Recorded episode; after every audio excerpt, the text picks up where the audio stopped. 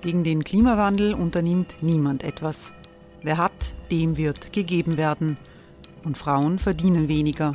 War ja immer schon so. Man ärgert sich und macht weiter. Was aber, wenn nicht? Wir haben eine Idee. Die Falter Arena macht die Bühne frei für Menschen und Projekte, die das Land verändern. Mein Name ist Eva Konzett. Ich leite das Politikressort im Falter. Und am Sonntag, den 26. Mai, veranstalten wir im Wiener Stadtsaal die nächste Falter Arena. Mit dabei unter anderem der ehemalige Politiker und Neosänger Matthias Strolz, Theresa Imre von Markter, Sonja Jöchtel von Love Politics oder Kari Ochsner von Ochsner Wärmepumpen. Machen statt jammern. Wir schauen uns an, wie das funktionieren kann. Kommen auch Sie vorbei. Alle Informationen und Tickets finden Sie unter falter.at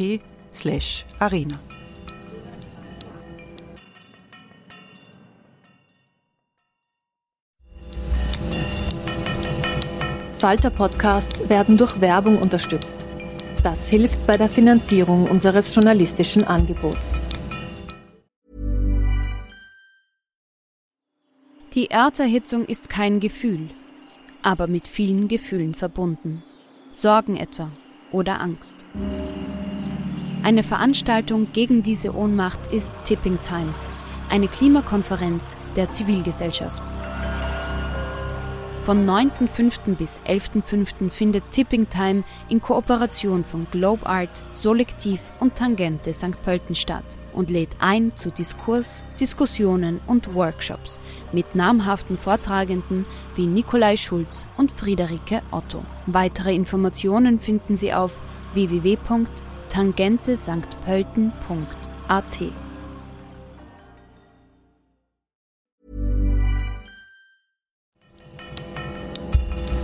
Falter Radio, der Podcast mit Raimund Löw. Sehr herzlich willkommen, meine Damen und Herren, im Falter. In wenigen Wochen wählt Österreich seinen Bundespräsidenten. Oder genauer gesagt, die sechseinhalb Millionen Bürger, die wahlberechtigt sind in unserem Land, wählen den Bundespräsidenten. Denn fast ein Drittel zum Beispiel der Wienerinnen und Wiener sind nicht dabei, weil sie nicht die österreichische Staatsbürgerschaft haben. Eines der demokratiepolitischen Probleme in unserem Land ist das. Der grüne Bundespräsident Alexander van der Bellen ist haushoher Favorit, aber drei bis vier rechte oder rechtsextreme Gegenkandidaten, je nachdem, wie man das zählt, zwei Bewerber aus dem alternativen Spektrum, so etwas hat es noch nie gegeben in unserem Land. Weder die Sozialdemokraten noch die österreichische Volkspartei schicken jemanden ins Rennen für das höchste Amt im Staat. Diese merkwürdige Situation ist Ausdruck einer politischen Verunsicherung in Österreich. Bei den Protesten rund um Corona hat man ja erleben können, wie stark dieser Vertrauensverlust in Regierungen und politische Parteien ist. Jetzt kommen noch andere Themen dazu, Inflation, Energiekrise und für ganz Europa der russische Krieg gegen die Ukraine, der eine Zeitenwende ist, um den deutschen Kanzler zu zitieren. Es ist eine Situation, in der vieles ins Rutschen gekommen ist und in der die Demokratie in der Defensive ist, nicht nur in Österreich. Über Österreich im Präsidentschaftswahlkampf während eines schwierigen Herbstes sprechen wir in der heutigen Sendung und wir ziehen einen Vergleich zu früher. Ich begrüße sehr herzlich den ehemaligen Bundespräsidenten Heinz Fischer. Guten Tag. Heinz Fischer war von 2004 bis 2016 Bundespräsident. Äh, bei seiner Wiederwahl 2010 hat er fast 80 Prozent der Stimmen erhalten, kann man sich heute fast nicht vorstellen. Genau genommen 79,3 Prozent, wie das gekommen ist, darüber werden wir sprechen. Ich freue mich sehr, dass die Philosophin und Publizistin Liz Hirn gekommen ist. Guten Tag. Liz Hirn bringt dieser Tage ein Buch heraus mit dem Titel Macht Politik böse. Da gibt's keine einfachen Antworten, ob ja oder nein. Aber es geht ganz wesentlich um die österreichische Entwicklung seit dem Ibiza-Video. Florian Klenk ist dabei, viel beschäftigter Chefredakteur des Falter. Guten Tag. Danke. Und ebenfalls begrüße ich vom zweiten deutschen Fernsehen die Österreich-Korrespondentin Britta Hilbert. Guten Tag. Herr Fischer, 2010 bei Ihrer Wiederwahl, da haben Sie Barbara Rosenkranz von der FPÖ als Gegenkandidatin gehabt, einen Vertreter der christlichen Partei, Rudolf Gehring. Auf den Plakaten damals für Rosenkranz hat man, glaube ich, mehr Strache gesehen als, als die Frau Rosenkranz. Und äh, ein großes Thema war, dass sie eine eidesstattliche Erklärung abgeben musste, dass sie nichts mit NS-Gedankengut zu tun hat, weil sie gefunden hat, das Verbotsgesetz gehört, gehört weg. Äh, bei Gering war das die Frage Abtreibung, war gegen Recht auf Abtreibung. Wie, wie groß sind die Ähnlichkeiten oder die Unterschiede heute für Van der Bellen im Vergleich zu Ihnen vor 2010? Also es ist ja so, dass seit 1945 äh, äh, eine Mehrheit der Bundespräsidenten im Amt verstorben ist. Äh, Renner ist im Amt verstorben, Körner ist im Amt verstorben, Scherf ist im Amt verstorben, Jonas ist im Amt verstorben und auch Klestil ist drei Tage vor Ende seiner Amtszeit verstorben. Die Bundespräsidenten, die sich um eine Wiederwahl beworben haben, sind ausnahmslos alle wiedergewählt worden. Waldheim war der einzige, der die erste Amtszeit zu Ende geführt hat und sich um eine zweite Amtszeit nicht beworben hat. Äh, Kirchschläger hat sich um eine zweite beworben. Glestil hat sich um eine zweite beworben. Bei mir war es so, dass ich äh, die erste Amtszeit hat begonnen, wie Sie schon gesagt haben, am 8. Juli 2004. Die Wahl war vorher im April. Und daher stand die Wiederwahl im April 2010 an. Die große Frage damals war, das war eine zunächst sehr umstrittene Frage, ob die ÖVP nicht doch einen Kandidaten aufstellen soll. Äh, soweit ich mich erinnere, hat, äh, der, hat Bröll, nämlich der niederösterreichische Landeshauptmann, mm, Interesse gezeigt gegenüber dem damaligen Bundeskanzler Schüssel als ÖVP-Kandidat zu kandidieren. Und es ist aber nicht dazu gekommen, wie immer das im Einzelnen gelaufen ist. Ab dem Zeitpunkt, da ich gewusst habe, die ÖVP wird keinen Kandidaten aufstellen und äh, mir und gespürt habe, dass es auch eine beträchtliche Anzahl von ÖVP-Wählern oder Sympathisanten gibt, die dazu neigen, äh, mich wiederzuwählen, war ich schon sehr zuversichtlich. Ich meine, 80 Prozent war ja, ist ein unglaubliches Ergebnis. Der heutige Bundespräsident van der Bellen wird sich schwer tun, auf diese 80 Prozent zu kommen, wenn man den Umfragen glaubt. Ja, aber da muss ich schon sagen, äh, die politische Situation in ihrer Gesamtheit ist doch anders heute. Es war im Jahr 2010 zwar die große Finanzkrise in Europa, aber in Österreich selber war es stabiler als heute. Das ist der erste Punkt. Und äh, der zweite Punkt ist, dass es eben bei Van der Bellen eine, eine, eine größere Zahl von Gegenkandidaten gibt. Bei mir war es ein, ein unbekannter Herr, dessen Namen Sie vorhin genannt haben. Ja, von der und, christlichen äh. Und, und die Frau Rosenkranz, äh, der alle zugetraut haben, in der Nähe des FPÖ, äh, der FPÖ-Bundeswahlergebnisse zu liegen, das heißt um die 20 Prozent. Aber dadurch, wenn man den Rest ausgeschöpft hat, wenn man äh, die Mitte und links der Mitte äh, ansprechen konnte, hatte man schon Chance auf ein klares Wahlergebnis. Und ich glaube, wir haben auch eine vernünftige Wahlwerbung, einen vernünftigen Wahlkampf gemacht. Und natürlich war ich irgendwie stolz auf das Wahlergebnis. Lisieren die heutige Situation, die vielen Kandidaten gegen Van der Bellen. Ist das mehr Ausdruck eines Pluralismus, dass sich doch alle sich irgendwie beteiligen, beteiligen am, am, am Willensbildungsprozess, an der Diskussion, auch äh, von ganz rechts bis äh, zu, zu einem alternativen Schuhpraktikanten, äh, Schuhfabrikanten? Oder ist das äh, nicht primär ein Zeichen der Krise der, der Kurzparteien, dass diese kleinen Kandidaten, muss man wohl sagen, äh, jetzt die, so stark die Diskussion beeinflussen werden.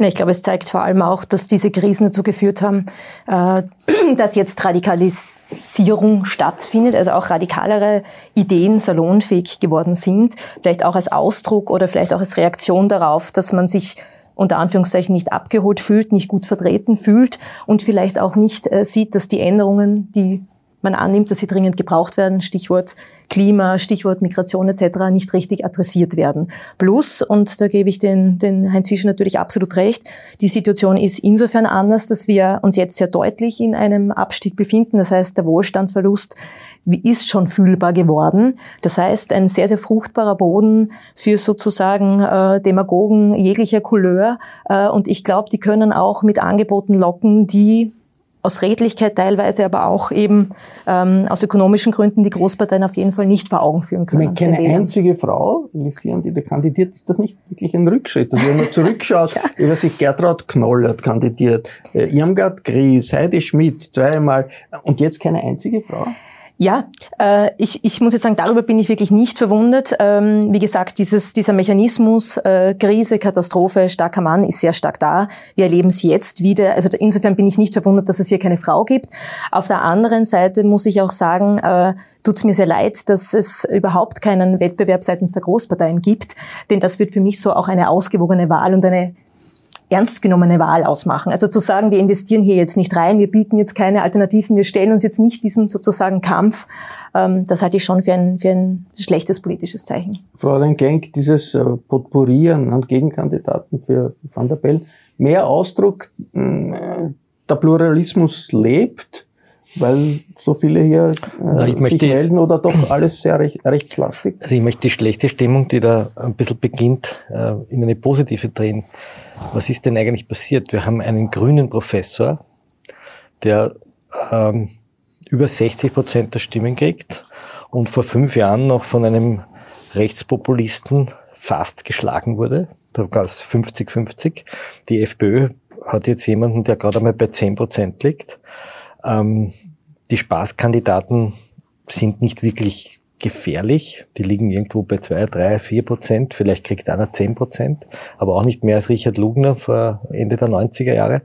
Und wir haben in einer Situation, in der eine absolute Krise die andere absolute Krise überlagert, wo die Leute wirkliche Vermögenseinbußen haben, einen ruhigen, humorvollen, ja manchmal fast schon langweiligen grünen Professor, der mit einer überwiegenden fast zwei Drittel Mehrheit wahrscheinlich gewählt werden wird das ist doch eigentlich, wenn wir nach Großbritannien schauen, nach Italien schauen, nach Amerika schauen, äh, in viele andere osteuropäische Länder schauen, ein durchaus beruhigendes Signal. Man könnte jetzt natürlich einwenden, es wäre spannender, wenn es auch einen richtigen sozialdemokratischen Kandidaten oder eine Kandidatin gäbe.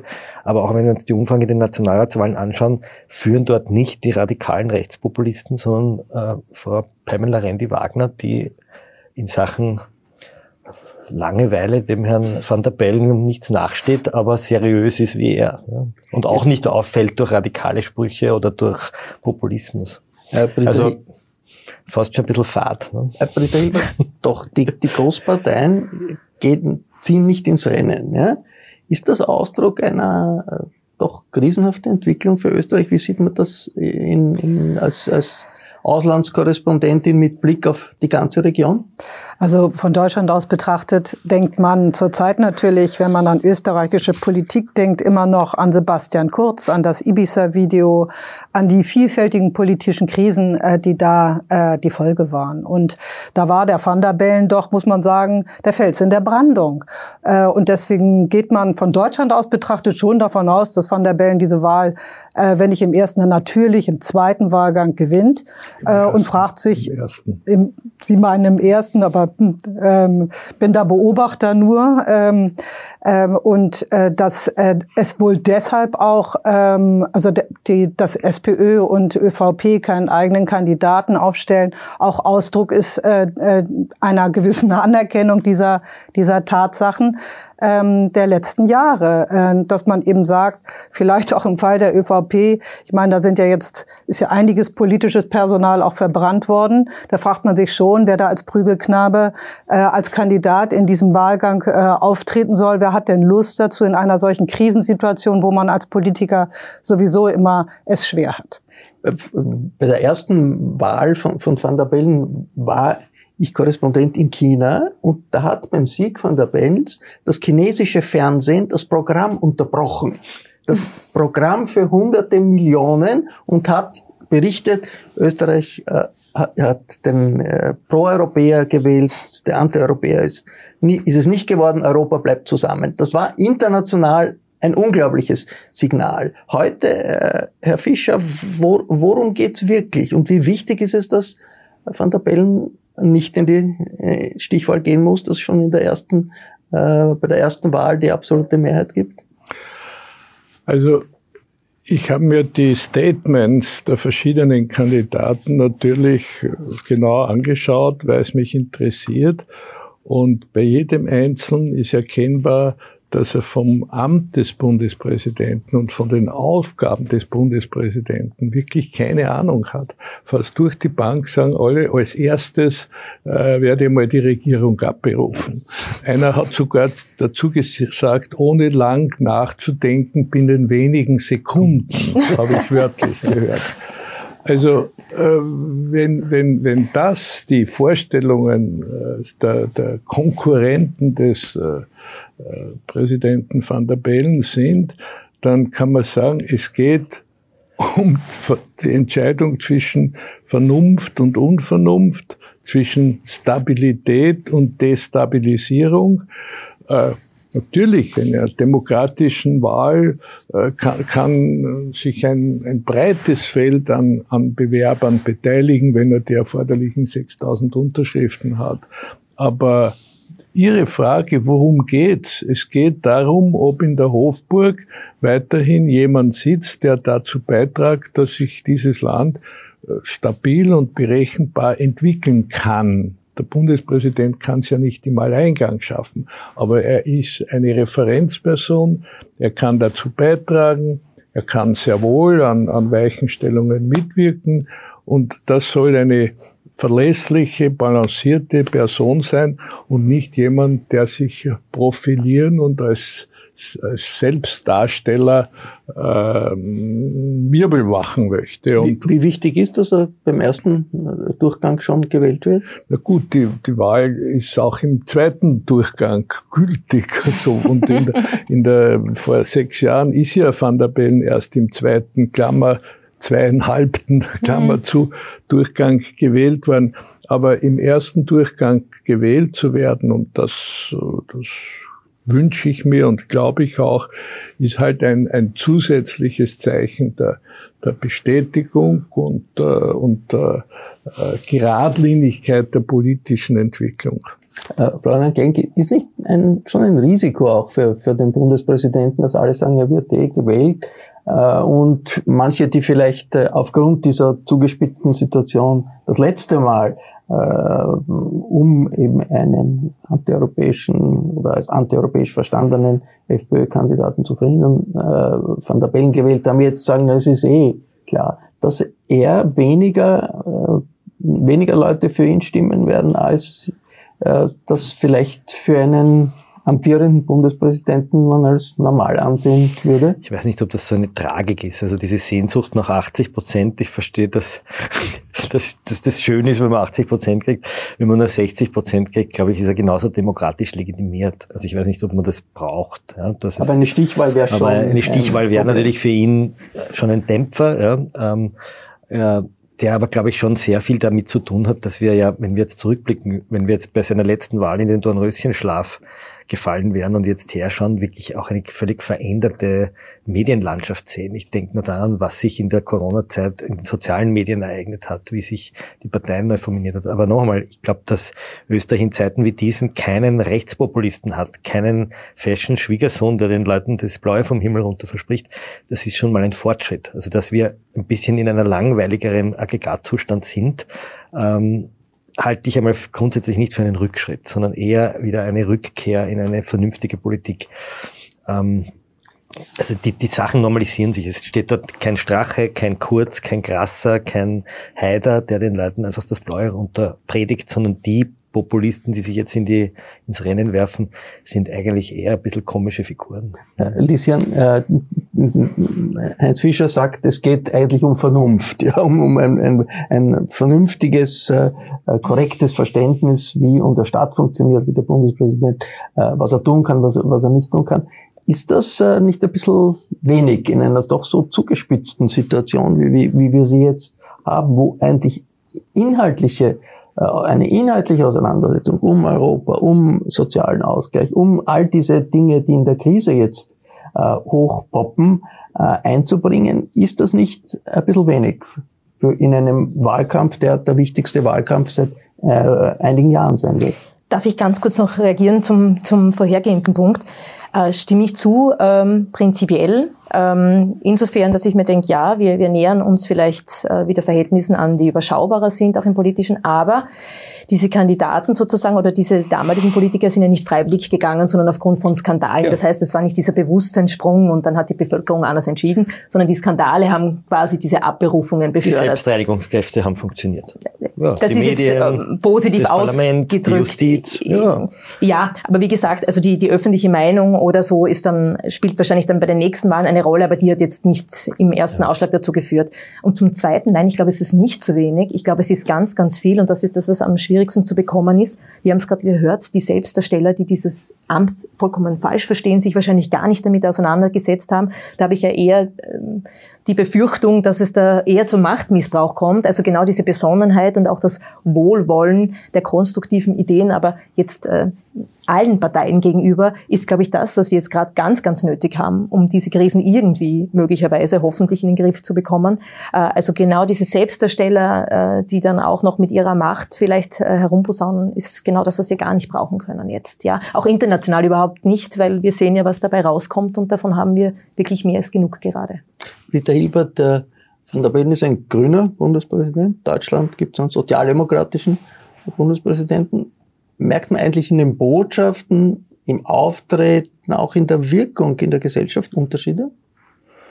Natürlich merkt man da Unterschiede. Also äh, die Situation in Österreich und in Deutschland war ja speziell in den vergangenen Jahren äh, unterschiedlich, aber ich glaube, was sie gemein haben, ähm, der deutsche und äh, der österreichische Bundespräsident, ist, dass sie sich eben aus der Tagespolitik, soweit das möglich ist, fernhalten und versuchen, die großen Linien zu betonen und Ruhe reinzubringen in die Gesellschaft, äh, Denkanstöße zu geben. Das ist meiner Auffassung nach in Deutschland die Aufgabe des Bundespräsidenten und ich glaube, das wird in Österreich auch so gesehen. Und ich meine, dass äh, Van der Bellen da durchaus seiner Rolle in den letzten Jahren gerecht geworden ist, mehr als gerecht. Und er hat damit eben auch bewiesen, dass er über eine sehr schwierige Wahl hinausgewachsen ist. Deswegen glaube ich auch, um da nochmal anzuschließen, dass es letztendlich egal ist, ob er im ersten oder im zweiten Wahlgang gewählt wird, weil er über die schwerste Bundespräsidentenwahl, die, an die ich mich erinnern kann, ähm, hinausgewachsen ist, dass äh, ähm, sozusagen schon nach relativ kurzer Zeit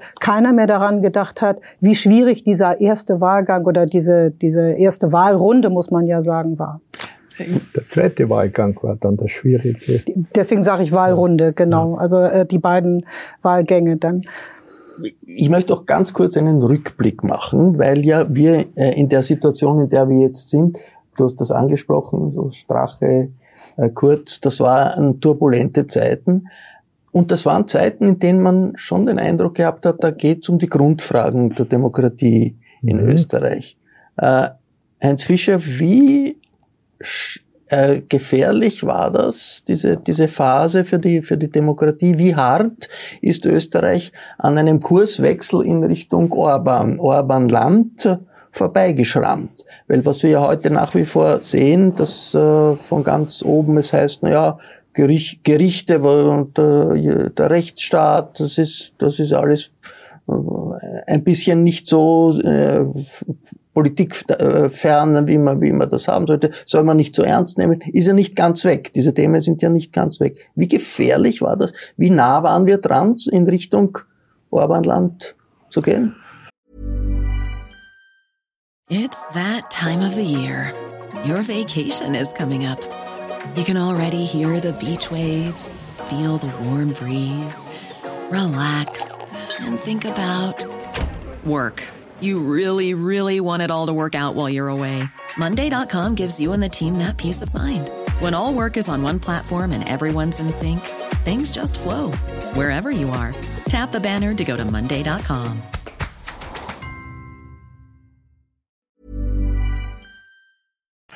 Also, diese Frage ist ja oft äh, diskutiert worden und ich habe auch oft versucht, darüber nachzudenken.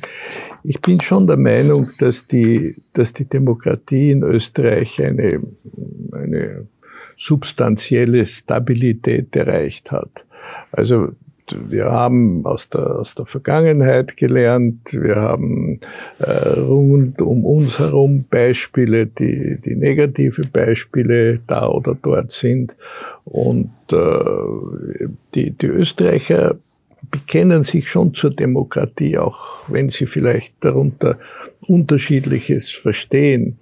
Äh, die, die, die größte Gefahr habe ich äh, gesehen von einem Populismus, äh, der nicht unbedingt äh, den, den Kurs Orbans verfolgt. Populismus kann sich in, in unterschiedliche Richtungen entwickeln und durch eine sehr populistisch aufgepeppte Persönlichkeit Institutionen schwächen oder sogar auseinander, außer Kraft setzen.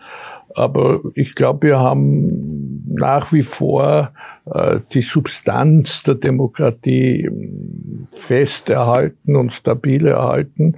Und äh, ich, ich bin da eher optimistisch, trotz der wirtschaftlichen Schwierigkeiten und trotz der, der, der, der Situation, die in der Ukraine oder zwischen Russland und der Ukraine herrscht, ich hoffe, dass Länder wie Österreich und die Schweiz und die skandinavischen Staaten und äh, die Benelux-Staaten und andere auch, Deutschland, ähm, fertig werden mit den Gefährdungen der Demokratie. Das ist meine Hoffnung. Wie groß ist, Lisieren, der Anteil eigentlich von Zufällen gewesen, dass das alles gut ausgegangen ist? Ich meine, das Ibiza-Video ist ja äh, ein Zufall eigentlich, Zufallstreffer gewesen. Auch äh, die Folgen gibt's, kann, kann man jetzt deklinieren, was, wie mhm. unglaublich viele Zufälle es mhm. gegeben hat, auch wie knapp das ausgegangen ist, Hofer gegen Van der Bellen. Mhm. Wie wichtig waren diese Zufälle, dass es nicht böse ausgegangen ist, diese Zeit äh, kurz Strache?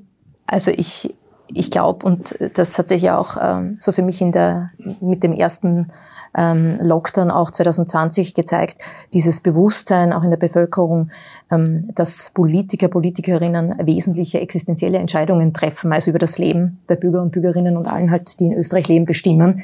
Ähm, ich glaube, das war noch nie so deutlich spürbar wie äh, am Anfang des ersten Lockdowns. Ähm, vielleicht gepaart mit einem stärkeren politischen Bewusstsein und dann einer großen Enttäuschung und einem Vertrauensverlust. Ähm, aber dass diese Zufälle, sei es jetzt Katastrophen, ähm, diplomatische Verheerungen, was auch immer eintreffen können und dass es diese Sicherheit sozusagen nicht gibt, dass man immer auf ein stabiles System oder auf, auf dauerhaften Wohlstand hoffen kann. Ich glaube, das ist jetzt ganz stark ins Bewusstsein getreten und die Frage ist also, wie wird die österreichische Politik oder auch die politische Kultur darauf reagieren können? Und was mir auffällt, weil wir gesprochen haben, ja, die Demokratie hat Zustimmung in Österreich. Ja, hat sie. Aber welche Form von, äh, wie groß ist das Wissen überhaupt, wie unsere Demokratie sozusagen hier funktioniert? Äh, und der zweite Punkt ist, was ich, äh, was mir auffällt in der Arbeit mit jungen Menschen, ähm, dass viele sich zwar zur Demokratie bekennen, dass sie sehr aktiv sind, aber sehr oft beispielsweise den Beruf einer Politikerin oder eines Politikers nicht anstreben wollen, weil sie das eben für ein problematisches Geschäft sozusagen halten. Und da sehe ich auch ein großes Problem. Also wie bekommen wir Menschen in die Politik, die nicht nur die Expertise haben, sondern auch den Aktivismus mitbringen, mhm. mobilisieren wollen, die Energie haben. Und das sehe ich eher äh, als eine Sache, die angegeben werden muss. Also wie können wir dieses Bewusstsein, vielleicht auch die Einstellung zur Politik ändern, um da sozusagen die richtigen Leute anzuziehen. Also ich glaube nicht, dass es irgendwann keine Politikerinnen und keine Politiker mehr braucht. Ich glaube eher ähm, die richtigen sozusagen oder die Verantwortungsbewussten, die mit der Macht vielleicht auch einhalten können, die braucht's. Und wie bekommen wir also diese in Zukunft in Österreich? Florian Genk, was bleibt von dieser Phase hm, Kurzstrache, wenn man, wenn man sich zum Beispiel den Innenminister anhört, der sagt, ein Höchstgerichturteil muss man nicht so ernst nehmen in, in Bezug auf die äh, auf, auf den Fall Fall Tina, wo ein Mädchen Ich glaube zweierlei. Einerseits erleben wir, glaube ich. Wurde, aber er sagt, das muss nicht so ernst genommen werden. Also ich glaube zweierlei. Wir sind zwar sozusagen mal auf der Vorderbühne die Populisten los, wir sind auf der Hinterbühne aber nicht los die Schwächung der Bürokratie, die durch die Populisten halt geboten hat. Österreich war immer sozusagen auch ein starker Beamtenstaat mhm. im positiven Sinne, im josephinistischen Sinne. Das ist ein bisschen weg, weil sehr viele Leute an wichtige Positionen gekommen sind, die sich dort nicht qualifiziert haben aufgrund ihrer Leistung, sondern aufgrund ihrer Beziehung zu Sebastian Kurz und Co. Ähm, und auch dieses Machtgleichgewicht zwischen SPÖ und ÖVP jetzt sehr lang nicht gegeben war und sozusagen eine Partei einfach die Bürokratie besetzt hat. Das sehe ich äh, als eine negative Folge an. Und die zweite Folge, die mir zu denken gibt, ist, dass wir doch nach Ibiza auch gesehen haben, dass die Kontrollinstitutionen in Österreich zwar funktioniert haben, aber auch von Korruption angenagt waren. Die Inseratenaffäre, die Affären um die Spitzenrepräsentanten in der österreichischen Justiz, der Leiter der Oberstaatsanwaltschaft, der Fuchs, der verurteilt wurde, nicht rechtskräftig, der Sektionschef, der abgesetzt wurde. Also Kontrollbehörden, die wir eigentlich für ähm, wirklich wichtig gehalten haben, auf einmal in den Geruch kommen, auch korrupt zu sein. Ähm, der ganz positive Seitaspekt, den ich sehe, ist eigentlich, dass der der Nationalrat durch seine Urausschüsse unglaublich viel an die Öffentlichkeit gebracht hat und dort die Kontrolle funktioniert hat.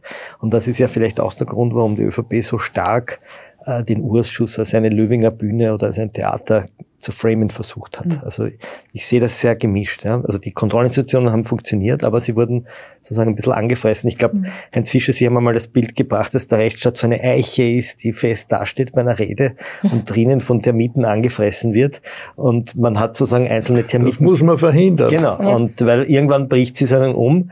Und ich glaube, dass wir da drinnen schon einige Termitengänge gesehen haben, aber mhm. rechtzeitig sozusagen da ein Ameisengift hineingesprüht haben. Aber Pilnacek wurde nicht wegen Korruption äh, angegriffen. Es war nicht Korruption, es war eine Frage von Aktenweitergabe und ja, so. Ja, aber Korruption, im Sinne einer Verderbtheit ja. einer politischen. Und wenn, wenn der Generalsekretär im Justizministerium in einem laufenden Bestellungsverfahren sagt, meine Frau möchte bitte den höchsten Justizjob mhm. im Süden Österreichs bekommen, als Ausgleich für das Faul an meiner Familie, dann ist es vielleicht nicht strafrechtlich Korruption, aber es ist eine Form von Verdorbenheit, die in dieser Funktion einfach nichts zu suchen hat. Britta Hilbert, diese äh, Infragestellung der Justiz, die es ja gegeben hat, ganz mhm. stark, und die jetzt nach wie vor da ist, Faltina habe ich angesprochen, ist das etwas, was in den doch sehr turbulenten Diskussionen in Deutschland auch vorhanden ist oder ist, das völlig fremd der deutschen Diskussion? Nein, also ich meine, äh, dass es äh,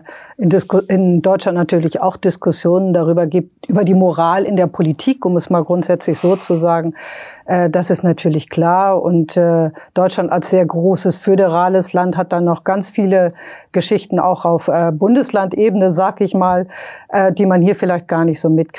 Also die Debatte im Prinzip gibt es schon. Ich muss aber sagen, dass ich dann doch äh, überrascht bin, wenn zum Beispiel äh, beim Thema U-Ausschuss, also wenn einer der derjenigen, die da in dem U-Ausschuss äh, Thema sind sozusagen, Gegenstand äh, der Untersuchung, diesen Untersuchungsausschuss leiten. Ich, also das, da muss ich sagen, das ist, finde ich, äh, das geht dann, das ist dann schon verwunderlich, ja. ja. Der Bitte? Parlamentspräsident. Äh, ja, der, das, das finde ich schon, dass das verwunderlich ist. Äh, auch die Relativierung der Wissenschaft finde ich verwunderlich. Natürlich gibt es äh, auch in Deutschland solche Menschen, solche Politiker, äh, die so etwas versuchen, äh, äh die Relativierung der Fakten sozusagen. Ähm, aber dass ein Untersuchungsausschuss von jemandem geleitet wird, der äh, da zentraler Gegenstand ist, das kann ich mir ehrlich gesagt nicht vorstellen. Und der dann auch noch die Wahrheitspflicht abschaffen will im Ausschuss und sagt, in Deutschland sei das so, obwohl das gar nicht stimmt. Ich würde mal gerne einen kleinen Strich machen und über den russischen Ukraine-Krieg und was das bedeutet für Europa und was das auch für Auswirkungen für Österreich hat, äh, diskutieren. Äh, die Frage der Sanktionen gegen Russland sind eine Frage, die in der Innenpolitik auch im Wahlkampf eine, eine, eine Rolle spielen. Das ist ja der wichtigste Beitrag der Europäer äh, für die Ukraine bei ihrem Verteidigungskrieg, die Sanktionen gegen Russland. Bei den Waffenlieferungen ist Amerika wichtiger, da kommt es auf die USA an. Äh, und das ist, sind natürlich Maßnahmen, da zahlen die Konsumenten in Europa dafür einen Preis. Wie groß, Heinz Fischer, ist die Gefahr, dass die Solidarität mit der Ukraine bröckelt, äh, in Deutschland, in Österreich, auch anderswo in der Europäischen Union, weil die Leute sagen, wir sind nicht bereit dafür, äh, dafür zu zahlen, dafür äh, Schwierigkeiten in unserem Lebensstandard zu akzeptieren.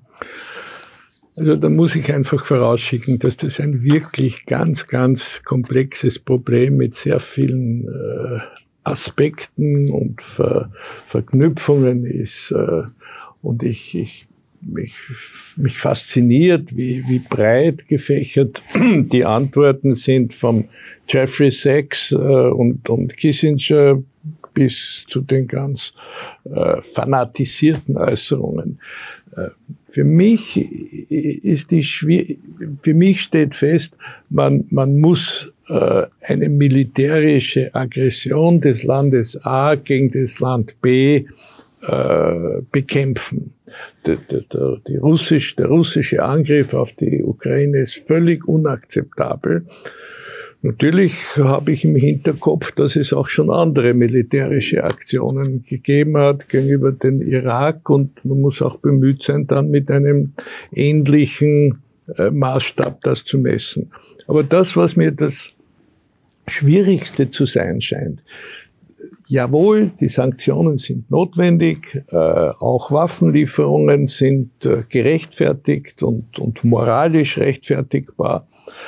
Aber wie kann das, wie können wir aus dem wieder herauskommen? Und wie kann man einen Übergang schaffen äh, vom jetzigen Status, wo einfach nur militärisch agiert wird, äh, zu äh, einer Verhandlungssituation, die Aussicht auf Erfolg hat?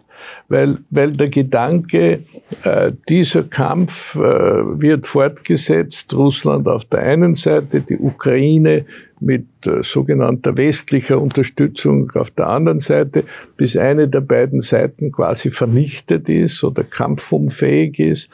Äh, das hat ja dann Folgewirkungen. Das, dann kann man ja nicht, das ist ja nicht wie bei einem sportlichen Wettkampf, wenn die zwölfte Runde vorbei ist, ist es aus und man geht nach Haus, sondern das hat ja massive Auswirkungen auf die Zukunft und auf die zukünftige Sicherheit und stellt, wirft auch die Frage auf, bis zu welcher Qualität und Wirksamkeit von Waffen wird man in diesem Kampf letztlich gehen?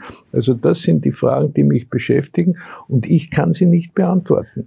Die Sanktionen sind ja dazu da, um Bedingungen zu schaffen, die die russische Führung dazu führen, diesen ganzen Angriffskrieg zu überdenken und zum Schluss zu kommen, okay, wir müssen irgendwie raus aus dem, was bis jetzt nicht der Fall ist. Mhm. Weder militärisch, aus militärischen Gründen, noch, noch, noch aus wirtschaftlichen Gründen. Wenn jetzt in Österreich, gibt es ja eine solche Diskussion, ÖVP-Landeschefs sagen, ja, man muss die, die Sanktionen überdenken. Ist das nicht in Wirklichkeit eine Haltung, die sagt, ja, wir sollen den Druck gegenüber Russland zurücknehmen. Das heißt, eigentlich die Ukraine soll in irgendeiner Weise kapitulieren oder nachgeben oder akzeptieren, dass Russland 20 äh, Prozent des Landes besetzt hat. Lieschen? Ja, zum, also ja, äh, das kann man so interpretieren. Ähm, ich glaube, was ganz schwierig ist an dieser Haltung, ist, äh, so lange ähm, moralische Überlegenheit ähm, zu simulieren, solange es sozusagen nicht wehtut. Ähm, und jetzt ist natürlich die Frage der Ausgewogenheit, und da stimme ich zu. Und äh, nein, da sind wir nicht alle im selben Boot. Wir sind es auch jetzt schon äh, bei den Auswirkungen auf den Wohlstandsverlust. Also ja, ich verstehe auch, dass natürlich Politiker versuchen, ihre eigenen Gruppen anzusprechen ähm, und denen auch nach dem Mund zu reden. Aber ich denke, ähm, wir müssen damit leben, dass wenn wir hier eine moralische Haltung vertreten, ähm, wir auch als Gesellschaft ähm, Folgen zu tragen haben. Mein Problem mit der österreichischen Position ist eher diese Selbstsicht als Vermittler. Ich glaube, dass man nicht ein Vermittler sein kann, wenn man in einer derart großen Abhängigkeit ist. Äh, also ich denke tatsächlich, dass da andere Länder eher in Frage kommen, ähm, aber hier natürlich ähm, eindeutige Tendenzen da sind, ähm, große, diese große Abhängigkeit natürlich auch dazu führt, dass man vielleicht eine Position eher versteht als die andere oder eher nach dem Mund redet als nicht. Das ist auch alles sozusagen verständlich, aber ich glaube, dass ein seriöser Vermittler wesentlich unabhängiger sein müsste. Ist das wirklich eine moralische Frage, Britta Hilbert? Es hat in Deutschland Diskussionen gegeben um eine Äußerung der deutschen Außenministerin, die gesagt hat, sie steht dafür, die Ukraine immer zu unterstützen, solange dieser Angriffskrieg dauert. egal was jetzt manche ihrer Wählerinnen und Wähler äh, sagen oder denken, ist heftig kritisiert worden. Aber dahinter steckt doch der Gedanke, dass es im Interesse unserer Demokratie ist, dass die Ukraine nicht verliert. Und das ist daher auch in unserem eigenen Interesse, mhm. nicht aus moral, nur aus moralischen Gründen, das auch äh, ist, äh, die, die, die Putin-Aggression zurückzuweisen. Also ich glaube, der, der Ausdruck der Ratlosigkeit, den wir hier eben auch von Herrn Fischer gehört haben, geht vor allen Dingen darauf zurück, dass ich äh, äh, weder Österreich noch Deutschland noch die EU da im Augenblick äh, sozusagen in the driver's seat sehe. Also wir sitzen da nicht am Lenkrad. Es geht im Augenblick erstmal darum, ja, Situationen zu schaffen, wo man die russische Führung dazu bringt, darüber nachzudenken, ob dieser Angriffskrieg eine gute Idee war und ob man da nicht zurückstecken sollte. Ich war auch mal Moskau-Korrespondentin und meiner Einschätzung nach wird Putin das nicht machen. Das ist einfach so. Ich will hier einfach mal den Zyniker geben. Es geht nicht darum, was Österreich oder Deutschland macht, sondern es geht ausschließlich darum, was Putin macht und was Putin denkt und was er unternimmt. Und als Vermittler wird sicherlich auch nicht Österreich auftreten können, denn Putin ist der Meinung, dass er nur mit Leuten verhandeln kann, die auf Augenhöhe sind. Auf Augenhöhe ist zum Beispiel noch nicht mal die Ukraine für ihn. Also er wird verhandeln wollen mit jemandem von einem Format von, von Joe Biden. Das sind seine Vorstellungen. Ich sehe da nicht Karl Nehammer. Das, äh, das ist einfach so. Das muss man einfach mal so anerkennen. Und äh, ich fürchte, ähm, dass... Aber ob das äh, passiert, ist ein, eine Frage des Kräfteverhältnisses dann. Und da gehören die Wirtschaftssanktionen dazu, oder? Da gehören natürlich die Wirtschaftssanktionen dazu. Aber wir sind noch lange nicht an diesem Punkt. Es tut mir leid. Und im Augenblick geht es wirklich äh, darum, in eine Position der Stärke zu gelangen. Von unserer Position aus gesehen, von unserer Warte aus gesehen, um überhaupt in einer Lage zu kommen, dass Putin sich auf irgendwas einlässt. Äh, das, da sind wir noch lange nicht. Das ist, ist leider so. Und ich will auch noch mal darauf hinweisen, dass es ja nun wahrlich nicht der erste Krieg ist, auf den Putin, den Putin vom Zaun bricht. Ja, es ist nicht der erste Krieg und es war noch nie so, dass er äh, sozusagen nachgegeben hat. Es war noch nie so. Es ist immer blutig ausgegangen und es ist immer irgendwann eingefroren. Es ist ganz furchtbar, aber so ist es. Frau Klenk, wie sehr ist in, in Österreich diese Stimmung, äh, die Ukrainer sollen nachgeben? Soll, wie stark die ist die Österreicher haben da eine sehr merkwürdige Position. Ich ich zu Gerhard Schröder schaue, ist sie wahrscheinlich auch nicht viel anders als in Deutschland. Man hat Putin natürlich sehr lange in seiner Brutalität unterschätzt. Man hat ihn hofiert und gestreichelt und äh, mit Schnaps versorgt und so getan, als wäre er ein Demokrat, ein Lupenreiner. Das werfe ich auch sehr stark der Sozialdemokratie vor. Das muss man hier auch einmal aussprechen. Nicht nur den Rechtspopulisten, die sich von ihm finanzieren lassen, sondern auch für die Sozialdemokraten, die sich nach Ausscheiden aus den Ämtern von ihm haben versorgen lassen. Das ist jetzt eine Ex-Post-Betrachtung, aber immerhin hat es da schon so Leute wie Anna Politowskaja und Susanne Scholl gegeben, die nach Tschetschenien gereist sind und genau beschrieben haben, mhm. zu was Putin fähig ist. Es ist nicht so, dass man das nicht hätte nachlesen können. Wenn man heute die Bücher von Politowskaja über Putin liest, aus den Jahren 2002 oder Anfang der 2000er Jahre, da steht im Grunde genommen alles drinnen. Aber man soll jetzt nicht besserwisserisch sein. Ich denke, dass wir an einer sehr gefährlichen Schwelle sind, weil die die Demagogie Putins und seine sehr einfachen Argumente, ähm, nämlich so zu tun, als würde die Ukraine hier einen Krieg gegen Russland führen. Und wenn ich Sarah Wagenknecht zuhöre, die ja wirklich schon vom Krieg Europas gegen Putin spricht, ähm, das ist eine, eine, eine Notwehrhandlung, die die Ukraine macht. Das wird langsam anschlussfähig. Das muss man wirklich den konservativen Anschluss. anschlussfähig. Also wenn ich den konservativen Landeshauptleuten zuhöre in Tirol oder in Oberösterreich, hat man das Gefühl, hier führt nicht Putin einen Angriffskrieg gegen Zelensky, sondern die Ukraine führt hier einen sinnlosen Krieg gegen die Russen. Ähm, und ich sehe, wie das über kleine Plattformen, die von Russland finanziert werden, langsam in die Medien einsickert, in so kleinen Baby Steps. Und ich habe wirklich Sorge, dass in einem halben Jahr wir eigentlich sozusagen in, in, in einen Putin-Sprech verfallen könnten, wenn wir nicht wirklich gegenhalten und sagen, nein, die NATO ist nicht vorgerückt, sondern das waren demokratische Entscheidungen. Nein, die Ukraine führt keinen Krieg gegen Russland, sondern Russland gegen die Ukraine. Und die Ukraine möchte ihr Staatsgebiet einfach nicht einer man muss es so aussprechen, Terrorbande überlassen, die dort die Leute abschlachtet. Mhm. Und das hat sich einfach im letzten halben Jahr gezeigt. Und da, ich glaube, da muss man einmal klar sagen, was es ist. Das hat noch nichts mit Krieg, Kriegshetze zu tun, sondern mal mit einer Benennung, dass das hier kein, kein Bürgerkrieg ist, sondern ein Angriffskrieg. Ganz und das haben wir einfach noch nie erlebt äh, in unserer Generation und auch meine Elterngeneration hat das nie erlebt. Das ist eine neue Situation, mhm. die auch eine neue Kalibrierung der politischen Einstellungen sind. Und ich glaube, da müssen alle Parteien nachkalibrieren, auch die Linken. Ganz, mhm. ganz kurz inzwischen kann da eine Diskussion in einem Bundespräsidentenwahlkampf auch helfen, das Bewusstsein zu schärfen, worum es jetzt geht in dieser Frage? Jede öffentliche Äußerung äh, kann zur Schärfung des Bewusstseins äh, beitragen und äh, Positionen, die ein Kandidat für das Amt des Bundespräsidenten mit, mit, mit Erfolgschancen bezieht, sind natürlich ein ganz, ganz wichtiger Beitrag zur Willensbildung. Ähm, ich glaube, die, die, die schwierigsten Probleme sind die, äh, die nicht so ganz schwarz-weiß nur betrachtet werden können. Jawohl, äh, Putin hat einen, einen unakzeptablen, zu verurteilenden, unmenschlichen Angriffskrieg gegen die Ukraine begonnen und im 21. Jahrhundert dürfen politische Probleme nicht mit Krieg äh, in Angriff genommen werden. Der erste Satz, nein, die NATO ist nicht vorgerückt, den habe ich nicht verstanden. Weil zwischen den Positionen der NATO in Europa im Jahr 1991 und 2020 ist ein beträchtlicher Unterschied. Ich, ich glaube, Florian Geng hat gemeint, die Staaten, die beigetreten sind, die NATO, haben das aus freiem Willen gemacht und äh, das war ihr Wunsch äh, als zur eigenen Sicherheit und zur Verteidigung die sind dort nicht mit Panzern vorgefahren, um sie jetzt besetzen. Weil ja, ja, ja, Aber das ist darf, eine, ich eine, darf ich eine Frage stellen? Weil äh, Präsident ja bei uns sitzt. Es gibt diese, dieses legendäre Video, wo sie mit Putin und Leitl sitzen und wo mit Putin so gescherzt wird über die Diktatur. Zu einem Zeitpunkt, als eigentlich schon der Tschetschenienkrieg getobt hat. Wenn Sie diese Videos rückwirkend sehen, wie ist da Ihr Gefühl?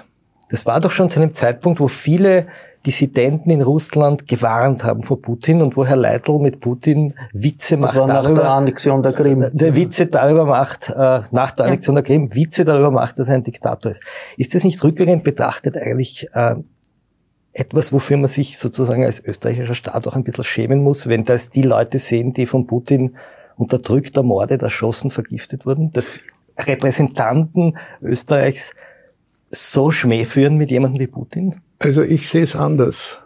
Ich sehe es so, äh, dass ganz Europa auch im Jahr 2014, 2012, 2013 mit Russland um vernünftige Beziehungen bemüht waren. Und äh, wenn man einen, einen Staatsgast einlädt, ob der Khrushchev geheißen hat, ein Stalinist äh, in den 50er Jahren, oder, ja, es gab den 20. Parteitag, also hat auch, hat auch die Entstalinisierung begonnen. Ja schon, aber die, die, die, die, die, die, die, die Freundschaftsbeziehungen zwischen Khrushchev und Fiegel haben schon vor, der, vor, dem, vor dem 20. Parteikongress begonnen, wo die Instalinisierungsrede gehalten wurde. Außerdem war es eine Geheimrede, die erst äh, etliche Zeit später veröffentlicht wurde. Aber ich will bei der Gegenwart bleiben. Wenn ich einen einen, einen Staatsgast nicht will, lade ich ihn nicht ein. Wenn ich mich für ihn geniere, wenn ich sage, er hat Blut auf den Händen, äh, wir hätten sicher Franco nicht eingeladen, wir hätten Pinochet nicht eingeladen und so weiter. Aber wenn ich einen Gast einlade, dann, das geschieht im Einvernehmen zwischen allen Relevanten, da ist die Präsidentschaftskanzlei mit dem Außenminister, mit dem Kanzleramt, mit allen Institutionen in Kontakt, dann liegt dort ein roter Teppich. Und dann steht dort äh, die Garde und man sagt nicht, ja, wir laden ihn zwar ein, wir wollen was von ihm, aber einen roten Teppich werden wir doch für den nicht ausrollen. Nicht und, und wenn dann diese ganze Mechanik und Dynamik des Staatsbesuches abläuft, dann, dann kann es auch passieren, äh, dass der Putin sagt, er ist ein Diktator, aber ein guter Diktator, und dann lacht man drüber. Also wenn ich mir das rückwirkend noch einmal vorstelle, dann sage ich mir, die Wasserscheide ist, habe, haben wir den Putin im Jahr 2014 als jemanden gesehen, in Österreich, in Deutschland, in Frankreich, in Italien und so weiter, äh, der, den man nicht einladen kann, dann soll man nicht einladen. Wenn ich ihn einlade, ist er ein Gast. Und äh, bei diesem Besuch, ich habe es schon oft erzählt, äh, hat es geheißen, er kommt zu spät zum Dinner, wie so oft, zum Abendempfang, zum Abendessen. Und haben wir gedacht, gut, habe ich noch Zeit, kann ich noch was anderes machen.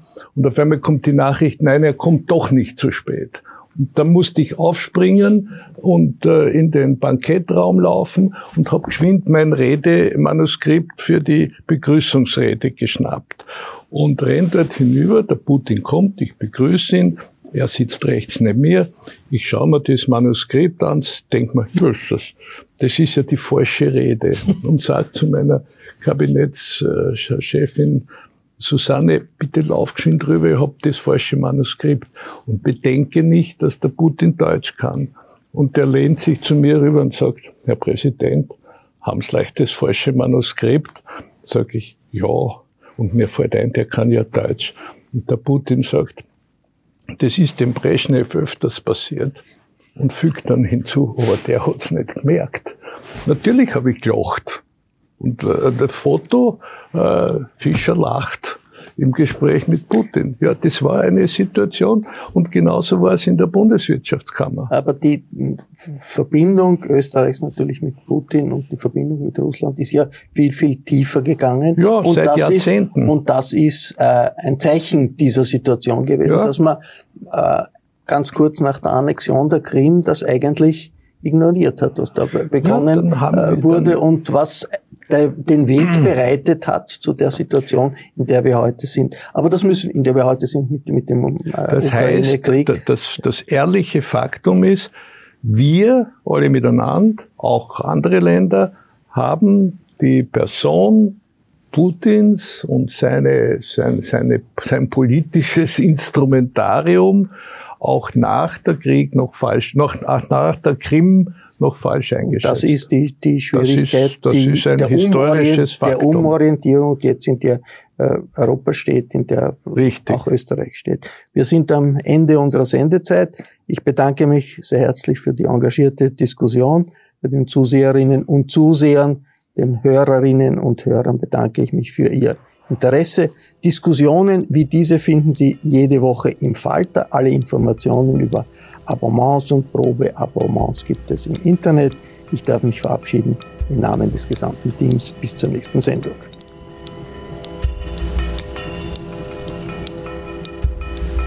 Sie hörten das Falterradio, den Podcast mit Raimund Löw.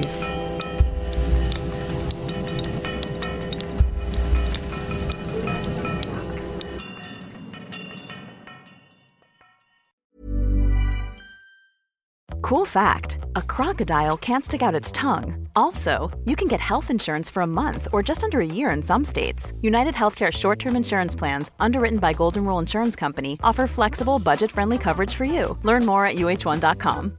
This message comes from BOF sponsor eBay. You'll know real when you get it. It'll say eBay Authenticity Guarantee.